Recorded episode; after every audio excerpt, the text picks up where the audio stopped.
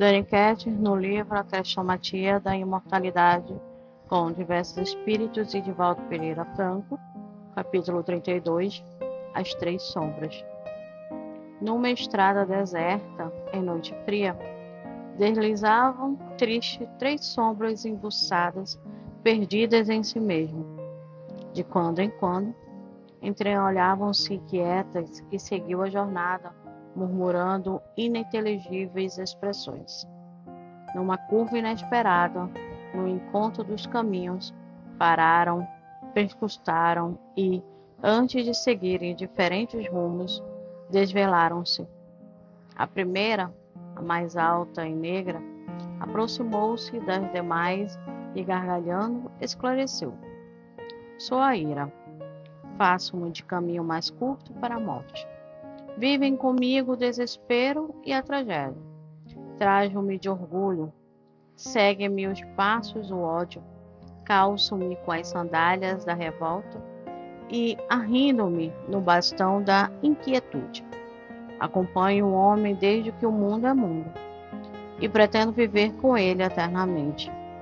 E depois de breve pausa, todos me acolhem a qualquer hora, sem indagação nem exigência. A simples apelo sou recebida com prazer em toda parte. Sou feliz, sigo meu destino atraindo o mundo a mim. A segunda sombra, taciturna e trêmula, após ligeira meditação, falou receosa. Chamo-me medo, sou a porta larga que conduz à loucura. Ando despido, tenho força.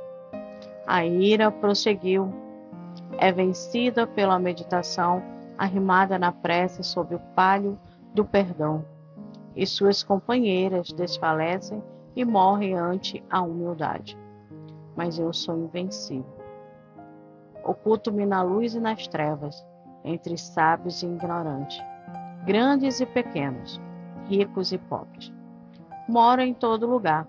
Como um rei, cerco-me de bajuladores fiéis. A dúvida, o receio, a desconfiança, o pavor. Não temo a fé nem a religião. Desdenho-as até. Numa eu mostro a certeza. Noutra, apresento a suspeita. E sigo o meu caminho. Muitos me amam, convocam-me sem cessar. No intervalo que se fez, as duas megeras se contemplaram, quase sorriram, e fitando a terceira companhia, indagaram ansiosa. Quem és? Filha da tristeza? Eu? inquiriu a sombra pesarosa. Sou vossa irmã. Teu nome? Quase não sei. Chamam-me infortúnio uns, outros felicidades, e muito desgraça. Sempre vivi errante, perseguida, odiada, jamais sorri. Um dia, encerrou os olhos como quem recorda inesquecível encontro. Numa estrada como esta, encontrei alguém que sorriu para mim. Era louro e belo, tinha olhos mansos e meiga voz. Embora seu rosto refletisse tristeza imensa, logo depois fitou-me comovido e mudo passou. Notei que muitos seguiram, chamando-lhe mestre. Posteriormente, eu soube mais. Era noite e ele orava no horto sombrio. Fitei-o, reconheceu-me. Seu rosto suado areolou-se de ligeiro sorriso e disse-me: não desfaleça, irmã. Segue tua trilha. Não o deixei mais. Acompanhei-o atado a cordas na multidão, em palácio, na solidão, até o fim. Calou-se a sombra, e sob o vento cortante chorou. Que sucedeu? inquiriu as ouvintes. Quando se agitava na cruz, cercado da multidão encolerizada, fitou-me já arroxeado e murmurou só para mim. Avança, missionária, longa, difícil e bela é a tua tarefa. Não mais seguirás a ira e o medo. Terás diferente via.